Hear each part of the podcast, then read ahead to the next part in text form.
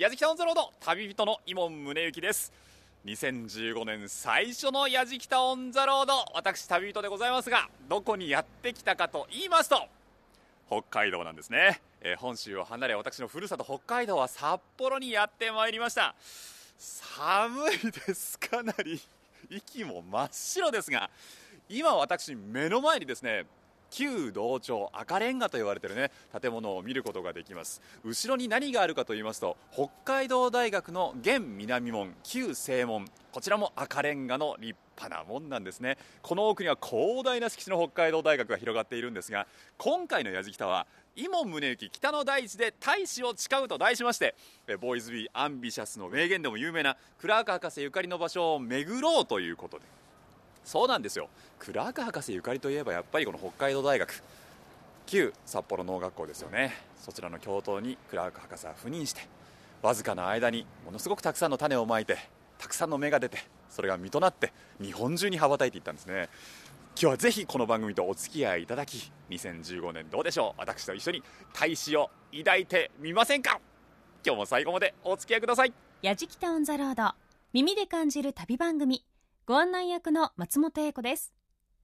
この番組は日本全国津々浦々そこに暮らす方々との出会いを通じてその土地の魅力やゆったりと流れる時間をお届けする旅番組です。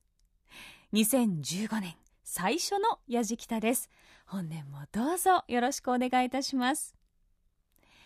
さて誰にでも故郷があります。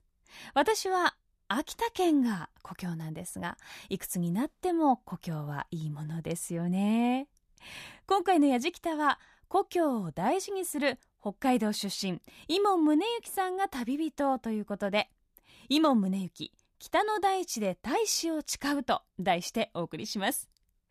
大志といえば Boys, be ambitious の言葉を残したクラーク博士。札幌市を中心にクラーク博士ゆかりの場所が数多くあるんです。そこで2015年のやじきたは札幌からスタート。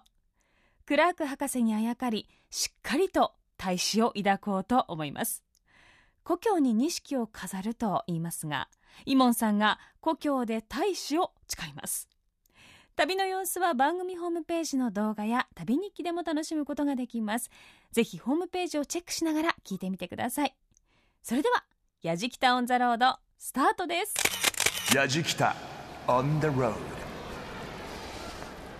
今我々の横を車が走っていったんですが北海道大学のもう校舎の中なんですよね。なんせ敷地が広大。建物自体もね本当にこう明治大正のこう趣を残すものもたくさんあったりしてですね。中には小川が流れていたり水鳥が羽を休めていたり本当に自然豊かなんですよ。大学の中というよりはもうちょっとした街ですよね。本当に。すごいな。あのところどころに看板がね立てられていてこちら行くと農学部ですよとかポプラ並木がありますよなんていうふうに示されているんですがその一角にありましたクラーク像。明治9年北海道開拓の人材を育成するため札幌農学校が開設され、まあ、1876年ですね。教頭としてアメリカからマサチューセッツ農科大学学長ウィリアム・スミス・クラークが着任。彼はわずか9ヶ月の滞在中に精力的に農学校の基礎作りに励みキリスト教に基づいた教育は学生たちに大きな影響を与えた。帰国に際し残した Boys, be ambitious の言葉は今なお深い感銘を与えている。あのクラーク博士の像というとやっぱりこう羊ヶ丘にあるね指を指している立派なね立像の方を浮かべる方も多いかもしれませんが実はこっちなんですね。クラーク像といえばみたいなね。これ胸像になります。あの火の上にですねクラーク博士が凛とした表情で大学の方を見つめているというね、う、せっかくですからここで記念撮影なんかもしていきましょう。やじきタウンザロード耳で感じる旅番組。伊門宗行北の大地で大使を誓う。松本英子がお送りしています。さあ北の大地で大使を誓うならまずはここです。クラーク博士ことウィリアム・スミス・クラークが初代教頭として赴任した札幌農学校現在の北海道大学です。札幌駅からおよそ10分の場所にある北海道大学はとにかく広い。その広さは東京ドーム38個分ということでその広い敷地の中にはクラーク博士の胸像の他にもクラーク博士の指導によって作られた歴史的建造物が残っている札幌農学校第二農場があります。他にも北海道大学の敷地の中には大学の歴史などを知ることができる総合博物館もあるということで矢敷太一行お邪魔することに。矢敷太 On the road さて看板にはねこの先に行くと工学部医学部ポプラ並木なんていう看板出てますけれど実はねすごく趣のある建物があるんですよ、えー、石造りの建物なのかな？ちょっとモザイク柄になったようなね。あの本当に大正とかね明治時代を彷彿とさせるようなねモダンな。でもやっぱりこう重厚な建物なんですが、えーと、ここが実は博物館だっていうんですよね。あすごい。このアーチもねいい雰囲気。響く。ああ声が響きます。石造りのアーチをくぐって中に入ってまいりました。あ入場無料。さあ、えー、北海道大学総合博物館の中にやってまいりました。えこちらのですね小林義嗣さんにいろいろとお話をお伺いしていこうと思います。小林さんよろしくお願いします、はい、よろしくお願いします。僕もすぐ近所に住んでたんですけども博物館実は来たことがなくてですねいつ作られたんですか、えっと、1999年に大学に博物館を作ろうっていうのがその辺りに起こりまして、はい、それまでちなみに建物自体すごく雰囲気がある建物ですけど、はい、何で使われたと？理学部の本館になってます。本館だったんですね。じゃあ学生さんたちここで勉強そうですね。学生もあの先生たちもここにいました。何階建てですかこれ？これ3階建てですね。今それぞれ展示が違う。主に南側って僕ら言ってるんですけど、えー、があの博物館の機能として使われてます。北側はあのてあの収蔵庫だったりいろんな他のもので使われてますけどうちの博物館ではまあ大体、まあ、400万点と言われてますけど それ以上のものがあのいやいやいやいや。でそこにある、まあ、歴史もありますし、ええ、いろんなものがあったと思うんですけどもそれこそ札幌農学校時代のものも展示されてるんですか？あもう展示されてますしでやっぱりこう北海道大学、まあ、札幌農学校ってもともと言われてましたけど、えー、やっぱりこうフィールドをやっぱり中心とした研究っていうのが、まあ、昔から言われてましたので、まあ、外に出ていろんなものを集めてそれから研究であったりっていうのをするっていうのがもうそもそもの基礎です。し今でもそれが受け継がれてますのであのいろんな標本が各世界各地からあの収集されて研究されて保管されてます。なるほどな。倉川博士って1年いなかったんですよね。あそうですね。あの時期は期間は短いですけども与えた影響といいますかそれはかなり大きい、まあ、北海道大学札幌農学校の基礎になってますね、えー、倉岡博士が与えたのが札幌農学校北海道大学の基礎になってるってすごいことですけどね。そうですね。やっぱりこうパイオニアの、まあ、精神だったり、えー、そういうものは非常に大きなインパクトを与えていると思いますけど。まあね、新戸稲造さんしかり内村監督さんしかり、ね。はい、たくさんの方が、ね、ここから輩出されていってるわけですからね、ねはい、教育の場を作るっていうしかもこれだけ広大な土地に、えまあ、それが多分そのフィールドを中心にした精神につながっていくと思うんですけど。そうなんですね。では実際の博物館の中もちょっとご案内していただきましょうか。よろしくお願いします。お願いしますで1階が、えー、北海道大学のまあ歴史みたいなものと、あとはそれぞれの学部のまあちょっとした紹介みたいなもので構成されています。今ちょうどそこが最初のスタート地点なんですけど、はい、そのクラーク博士の、えー、紹介のあありますね。小林さんがおっしゃった生き続ける札幌農学校精神、まあ、皆さんご存知のビボーイズ・ビー・アンビシャスっていうのはよく有名ですけども、はい、その精神は金や利己的な富の蓄積のためではなく人が名誉と呼ぶ儚いもののためでもなく知識や正義や人々の向上のためにそして人としてあるべき姿に到達するために大志を抱きなさいというものであったと。そうですね。非常に哲学的な。哲学的ですね。確かにその Boys, be ambitious って一文だけ切り取られてますけどね、えー、そこだけじゃないですもんね。そうですね。ちなみにクラーク博士って専攻とか専門書いてありますね。隕石隕石に含まれている金属の化合構造に関する研究というのが、ね、え？隕石？ここにクラーク博士の略歴がありますけど本当だ、えー、PhD ですね。今でいう PhD っていう哲学博士号を取得してその内容っていうのが隕石中金属の化学構造に関する研究と。それで研究されてたんですね、えー、でもやはりこちらに来てもそのいろんな植物だったり石だったりいろんなものを採集されてたっていうのが、ね、いろんなものに興味を持たれてたと思うんですけどなるほどな。農学校に着任した際に、えー、細密な校則を示されたクラークは私が生徒に望むのはビーチェントルマン。これだけですと述べたと、うん、かっこいいな。当時の日本人はびっくりしたでしょうねでもね。あ多分、まあ話まあ、僕もそこにいたわけじゃないんですけど、えー、まあ、かなりのカルチャーショックを受けてでそのクラーク先生がいろいろ教えてくれる日常生活食事だったりいろんな日常生活っていうのも当然当時の学生にもかなり刺激的だったって話は聞いてますけど。うわそうなんですか、札幌農学校時代からフィールドを中心とした研究をしているという北海道大学。外に出ていろいろなものを収集し研究をするのがそもそもの基礎だとインタビューにもありましたが研究だけではなく普段の生活にも影響を与えていたクラーク博士。札幌農学校にはおよそ10ヶ月しか赴任していなかったそうですがその存在は大きかったようですね。私もクラーク博士に教えていただきたかったなと勝手ながらそんな気持ちになってしまいました。松本英子がお送りしている「やじきたオン・ザ・ロード」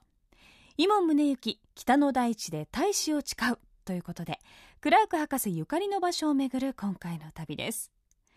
まずはクラーク博士が初代教頭として赴任した札幌農学校現在の北海道大学へやってきた矢敷太一行。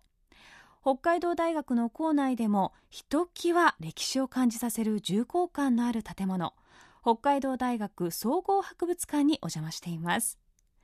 3階建ての1階が北海道大学の歴史。2階が北海道大学の学術テーマを紹介。3階が化石骨格標本や剥製岩石鉱物などを展示。ということで次は非常に興味をそそる3階の展示コーナーへ。矢じきた On the road 北海道大学というと獣医が有名ですけど、はい、その実地の博物館のもう一個の特徴っていうのはその普通の博物館との違いっていうのはやっぱり大学ですから、そうすると例えば学生たちがこういう展示を作るとか。なるほどここ獣医学部の学生さんたちが骨格標本を作ったんですね、えー、なのでちょっと手作り感ありますけど物自身の迫力は結構ありますのでうわカバの頭蓋骨、えー、骨格標本ありますよ。ライオンの標本ですかこれ骨格。す,、ね、すごい。であともう一つ気づいてるかどうかあの物との距離がかなり本来普通の博物館ってこういう距離ってありえないんですけど。あのエゾシカの標本がめっちゃ近い。本当にどう触れる宮島かっていうぐらいこう すごい近いところに鹿がいるんで本当に教室を展示室にしていてでその通路はもちろん昔の廊下ですよね。そうですね。いや風情あるな扉なんかも。でここがあのこの建物が、えー、札幌で一番古いコンクリート建築物なのであの歴史としては非常に歴史歴史建築物としてすごいことですよ。すごいことですよ、ね、あとなんかこの建物の1階に水洗トイレがあるんですけど、はい、話に言うと北海道で一番古い水洗トイレがそれだという話なんでもう取り壊しちゃいますので使うんだったら今だけなんですけど。後で使います。何のこっちゃ？あこちらも標本並んでます。こちらは、まあ、あここにあるのは恐竜日本のサウルスという恐竜と、はい、あとデスモスチルスという哺乳類があるんですけどこれが結構まあ北海道大学の、まあ、一つこう売りの標本なんですけどそれでこれで最初作ってそれでまあ大学側に博物館って大事だよっていうのでこの全体ができたんですけど最初の博物館できる前身がこの部屋になってます。理学部の地学の教室ですね、はい、教室が作ったと、この建物この部屋のあの展示を作って。展示を作って、はい、それが博物館の前身になったと。そうですね。えその2つがこちらですか？デスモスチルスっていうのと、はい、えー、日本のサウルス。ですこれ2つとも、あのー、昭和、まあ、9年とかすごい古い昔の時代のに、まあ、採集されて研究された標本なんですけど恐竜の標本ですよね、えっと、こちらの,、まあ、あの哺乳類です、ね、哺乳類。あっちのが恐竜で。へえあじゃあこれえあえっとこれは複製じゃなくてこれ複製ですね。本物はあの金庫にしまってありますけど、はい、その本物から複製レプリカを取ってってサイズ感はそのままに。ええ、組み直したものがここに2つになるんです。だ本物はあのありますのででっかいな。これも小さんこの距離で見れないですよね。いや見れないですね。すごい近いですもんね。あの来館者を信用した展示になっていやですよね。いいな北海道大学って。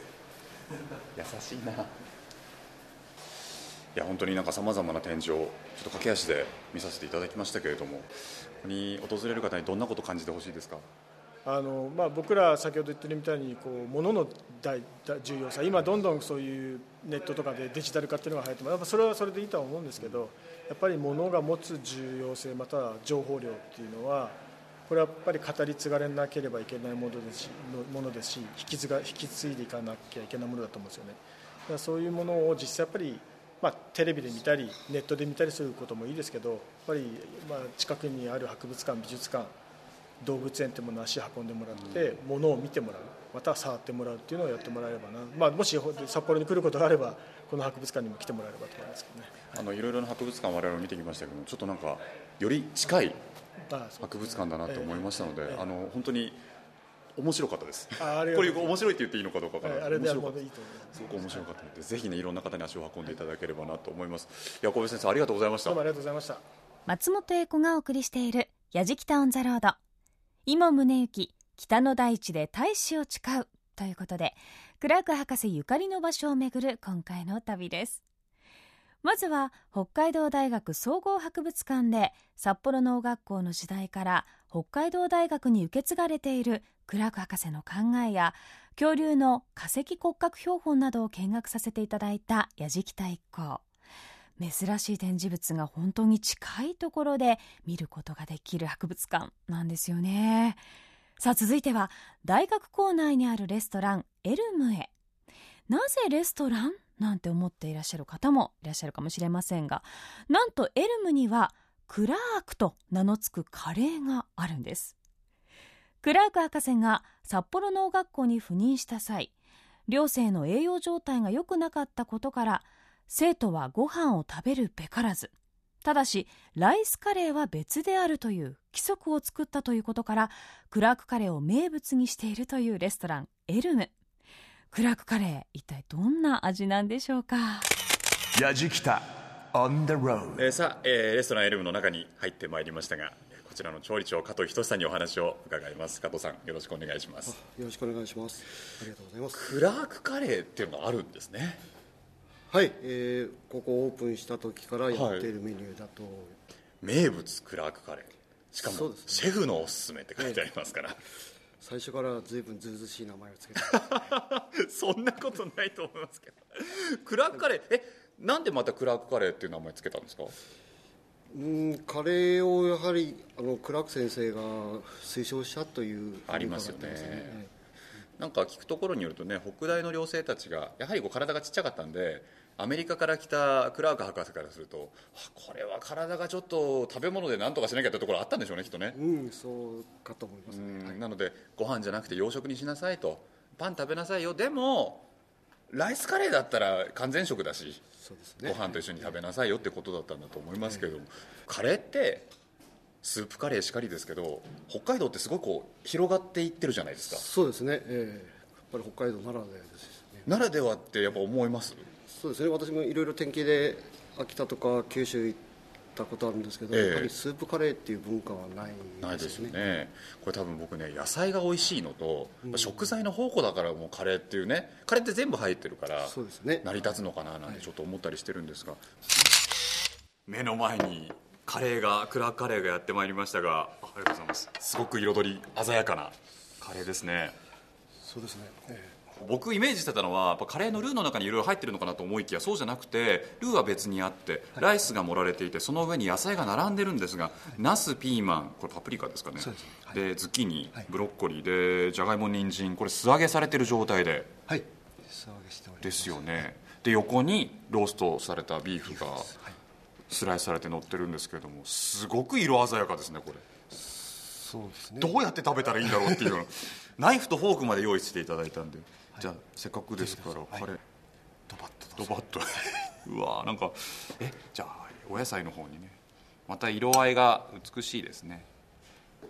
カレーかけるとね。いただきます。はい。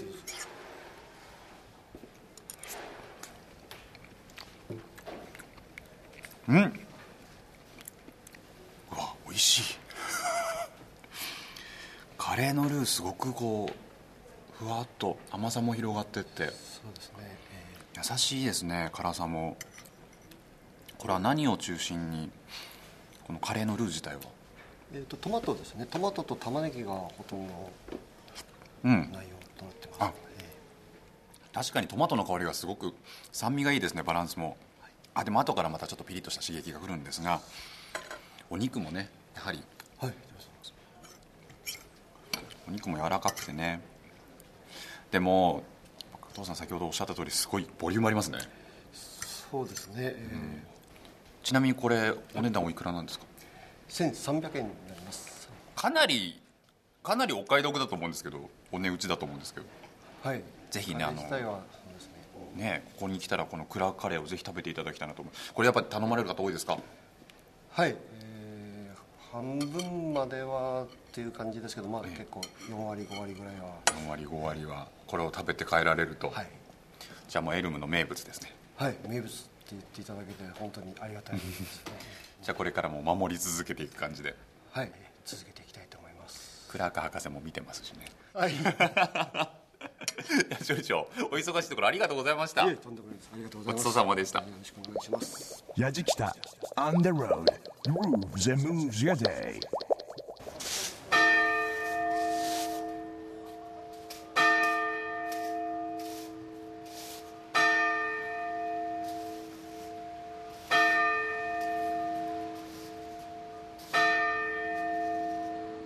美しい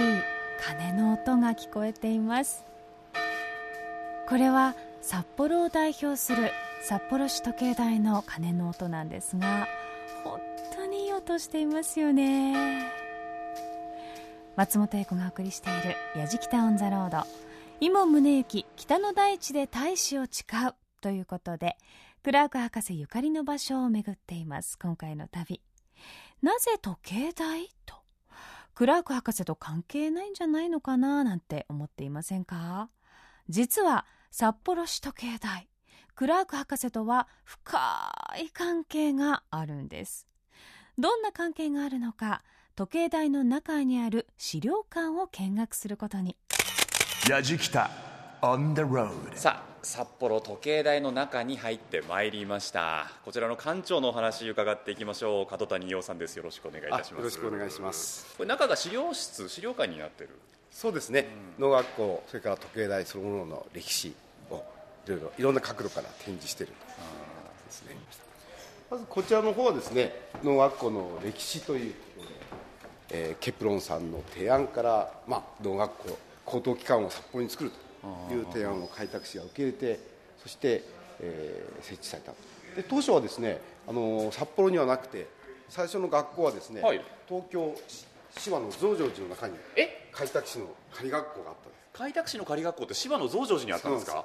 というのは生徒をですね、はい。まず本州の方で集めなきゃダメですよね。ああはい、ええでそのための学仮学校やる準備のための学校が芝増上寺にあったんですね。明治5年に芝の増上寺にまず開拓士の仮の学校で生徒をまず集めて集めた。でそこから札幌農学校はい、が明治。えーまず8年にですね、はい。い移ってきました。ちなみに最初の生徒って何人ぐらいいらっしゃったんですか？えーですね、この仮学校時代のですね、ええ。生徒はですね100名なんですね。あー。じゃあ100名まず合わせて集めて、札幌学校で学ばせると。これ目的は何だったんですか？札幌学校あの札幌学校の目的はですね北海道開拓の指導者となる人物を育成する。そうだったんだ。ええそれがそのケプロンさんの提案なんですよ。それで有名なクラーク博士がマサチューセッツからやってくるわけですけれどね。それが明治の？9年です。9年。ええ。初代の教頭先生なんですね、で日本の学校ですから校長は日本人、はい。図書弘武さんなんですけどその下で教頭として実質的にはあの学校の最高責任者としてあそうなんですね。ええ教育方針含めて、えー全部農学校のカリキュラム含めて全部立てていったと。これあのーすごく気になるんですけどもなぜこの時計台の中に札幌農学校の歴史がこんだけたくさん詰まってるかっていうことなんですよね。一体はい。はい時計台が何の建物だったのかっていうこと。ひょっとしたらリスナーさんも知らない方多いと思うんですよ、はいはい。時計台あの今は時計台って言われますけど、正式の名称は演舞場ですから。演舞場なんですよね、まずなぜ演舞場として建てられたか。このそれはクラーク博士の提案によるんですね、あの農学校生徒の兵式訓練を行う建物場所を作るになさい、はいはいはい。ですから演舞場英語ではミリタリーホールミリタリードリル法はあ。僕演舞場だっていうのは分かってたんですけど、もっとなんかあの優しい感じだと思ってました、はいはい、割とこうしっかりと。はいそうです。もうそういう意味ではもうその時の時代の情勢に合わせて。であのクラーク博士自身がですね、はい、あのマサチューセッツ大学の現役の学長だったわけですよね、はいはいはい、はい、その方に来てもらってアメリカの南北戦争奴隷解放戦争と今も言いますけど、ええ、あそこにあのクラーク博士従軍しました、ね、北軍にいらっしゃったですもんね、はい、でその時の経験で学生がですね普段こうまあ勉強するだけでそのいざそういう戦争とか戦いが起こった時に何も訓練されてない。ただ一平卒であのバタバタと死んでいくだけ。それではだめだということでですね、学まあ、そういう勉強するとともに同時にあの兵式の訓練をしなさいと。そうだそれで働いた大学なんですよ。でその考えが、まあ、そういうことでやはりこの農学校にもそういう兵式訓練の建物を建てよう施設を作ろう。あそうだったのか。当時の開拓士のやはり考えとも一致して実際にじゃあ網口を作りましょう。いや目から鱗ですわ。そうやって本当だからクラーク博士の思想というか、はい、教育理念っていうのはものすごく濃く残ってるんですね札幌の学校に唯一残ってる建物になりますよねうんやじきた on the road さあ館長2階に登ってきましたけれどもここは本当なんか演舞場という名にふさわしい広いスペースですよね。そうですね。はい。まあ今で言えば学校の行い体感に当たるんだと思うんですけど。確かに。先ほど申してましたあの農学校生徒の兵式訓練の場でもありますけど、もう一つやはり大切なのはですね農学校生徒の入学式卒業式と晴れの場をですねここで迎えた農学校生徒にとってはやはり一番のまあ思い出になる場所でもあったと思うんですね。このあの植物で作られたアーチがあるんですけども、はい、そこの真ん中に五稜星あの開拓のシンボルですよね、はい。はい、これが作られていて僕ね何だろうと思ったんですけどこれ当時の札幌農学校の姿を復元してるんですね、そうですね。農学校ですからこうよく見ていただくとです、ね、もういろんな花を飾ったり窓は窓窓枠も全部こう木の葉で飾って。よくあの小学校の生徒さんなんかにですね、はい、まず質問されるのがですねなぜ時計台は有名なんですか？なぜ札幌のシンボルなんですか？聞かれるんですよ。ストレートそれがですねなかなかですねこうじゅんぐり長い歴史を説明したからって伝わるもんでもないんですよ。あれなんでしょうね時計があってずっとこう金を流し続けて、まあ、その間世の中はいろいろ変わっていったわけですよね、はい、いろんな場面の中で常にこう変わらない金の、まあ、音を鳴らし続けてきたと。やはりこの鐘の音があったからだろうな。うんそうですね。今僕らがいるのがその札幌時計台といえばっていうねあの時計の、まあ、裏側になるんですけれども、えー、この奥にね時計があるわけですね、はいはい。うん、これずっと時を刻み続けているそうですね。あの何年かはですね止まってたみたいです。農学校時代がど誰が時計を保守してるのかそれはよくわからないんです、うん昭和8年からは井上久一さん和夫さんという親子2代ですよね。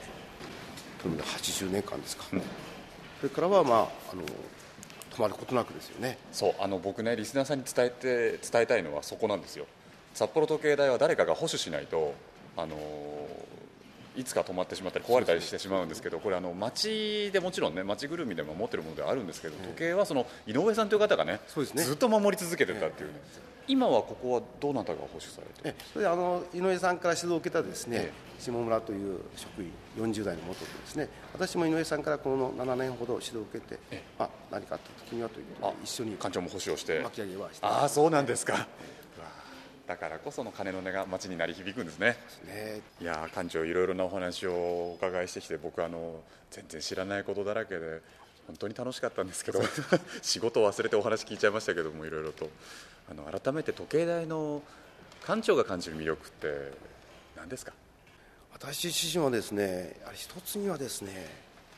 自分一人で聞く鐘の音ですねあで特に私は好きなのはですね時計台の北側の方の,、はい、その通路を歩きながらそこで夜聞く鐘の音が好きですね、うん、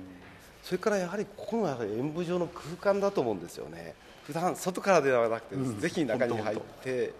歴史をこう考えて感じていただければなと思ってますね。いや貴重なお話本当にありがとうございました。クラーク博士の発想により作られた札幌市時計台札幌農学校の生徒たちが心身を鍛える場所だったんですね。以前実は私松本英子この時計台の2階でライブをさせていただいたことがあるんですがあの場所が兵式訓練をする場所だったというのは本当に驚きました。南北戦争を経験したクラーク博士の思いが込められているそんなことを考えるとものすごく歴史深い場所だったんだなということがわかりますよね。松本英子がお送りしています「やじきた on the road」井門宗之北の大地で大志を誓うということでクラーク博士ゆかりの場所を巡っています。今回の旅。最後は札幌市時計台からおよそ車で30分。あの有名なクラーク博士の全身像がある札幌羊ヶ丘展望台へ。札幌市街地を見渡せることで有名な札幌羊ヶ丘展望台にはレストハウスや雪まつり資料館足湯などもあってドライブの途中に立ち寄るには施設も充実。さらにはクラーク博士に関わるあんなことができるというんですが一体何ができるんでしょうか？やじきた。On the road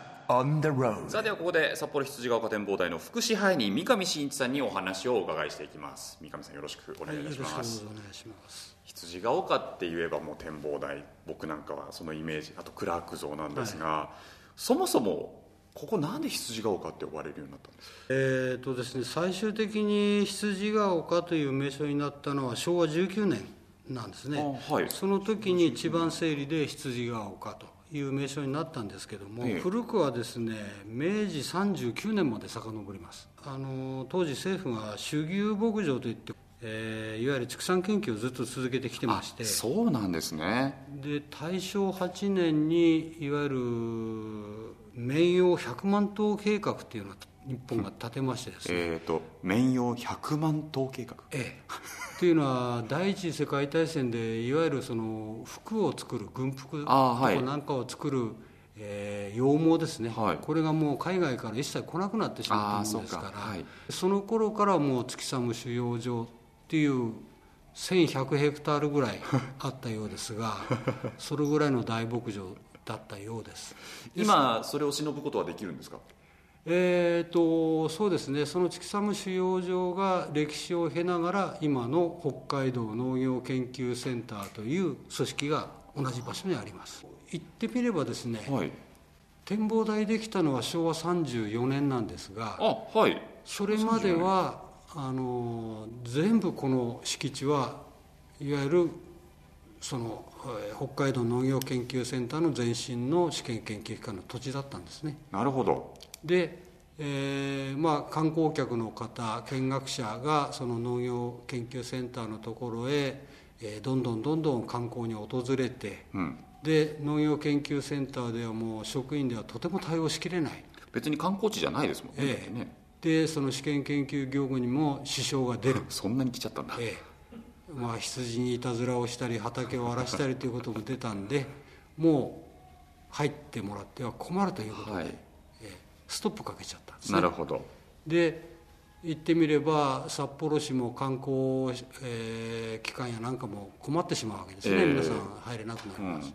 うん、で昭和34年に農業研究センターにと折衝に折衝を重ねてで支障のないところから入って支障のない場所で羊なり放牧地なりを見てもらうことは結構ですとなったのが昭和34年。そこでこの展望台ができたんです。そうい。う歴史なんですね、はい、はあ僕は全体がこの羊ヶ丘展望台だと思ったらそうじゃなくてあほんの一部です。ほんの一部なんですね、はい、北海道農業研究センターの中に展望台を置かせてもらってるっていうそういうこと感じなんですね、ええ、いやよく分かりましたけれども、はい、もう一つあの謎があって、はい、やっぱりクラーク博士の銅像ここのが有名じゃないですか、はい、なぜここにクラーク像があるんですか？クラーク像はですねそのここにクラーク像ができる前は、北大構内にあった、ね、ありますね、はい、であれがあの一番有名だったんですけれども、うん、やはり北大も同じでして観光客の方々が観光貸切バスでどんどんどんどんそれを見に入ったんですねでそうしますと北大の方も学術研究上支障が多々出ているということで観光貸切バスでの入場は昭和48年ですかね、はい。ストップさせてしまったんですね、はそうすると皆さん方クラーク博士のえー胸像も見に行けなくなってしあまう確かにね。なんとかクラーク博士の像を皆さんに見てもらいたいということで札幌観光協会がこの羊ヶ丘展望台の中に昭和51年に作りました。あの何でも今大使の誓いというのもあって、ええ。これができるそうですがこれどういったものなんですか？大使の誓いはですねあのクラーク像のは、えークラーク博士像の下にあのー投函箱がありまして、はい。そこにですね今あの展望台で1枚100円で大使の誓い用紙を販売してます、でこれにですね皆さん方の夢なり希望なりを書いていただいて、はい。でクラーク像にそれを祈願してその投函箱に入れていただく。でそうしますとあの展望台の方では後ほどそれを全て永久保存という形で取ってあります。というようなものなんですね。いわゆる一種のタイムカプセルみたいなものです。でこれは、はい。取っておいたものはいずれ何かどうするんですか、えあのまたいずれかの日にですねその投函された方がこちらへ来られて、はい。えー何年何月何日に、えー投函しましたということを名前と一緒におっしゃっていただければ探し出してその懐かしい、えー夢なり希望なりをしたためたものとまた再度面会できるわーやりたい。やりたいです。結構あの、えー探してくださいって来られる方はいますね。いつからやられてるんですかこれ？これは先ほど申し上げましたこのクラーク博士像昭和51年4月16日に、えー建立されました。それ以後全部取ってあります。俺知らなかった。大使の誓い書くってことはある意味自分の中でねこうハードルを作るってことですか？そうですね。大事なことですからね、そういうこともね。クラーク博士にしっかりと、えー祈願しながらですね誓いを立てたいと思います、はい。いや三上さん今日は貴重な話ありがとうございました。あい。えどういたしまして。ラジキタ On the road さあ早速ですね私先ほど大使の誓いを書きました。結構たくさん誓いました。なので、えーそれを書いたらですねなんか手順がありましてその後外にあるクラーク旅立ちの鐘という鐘を鳴らすんですねでこの旅立ちの鐘は夢や希望が叶った自分を想像して鳴らすと。その後にクラーク博士像の前で夢や希望を叶えるための決意を胸に台座にある投函口にこれを入れるという手手順でありますので、えー私この旅立ちの鐘を鳴らします。相当しよう。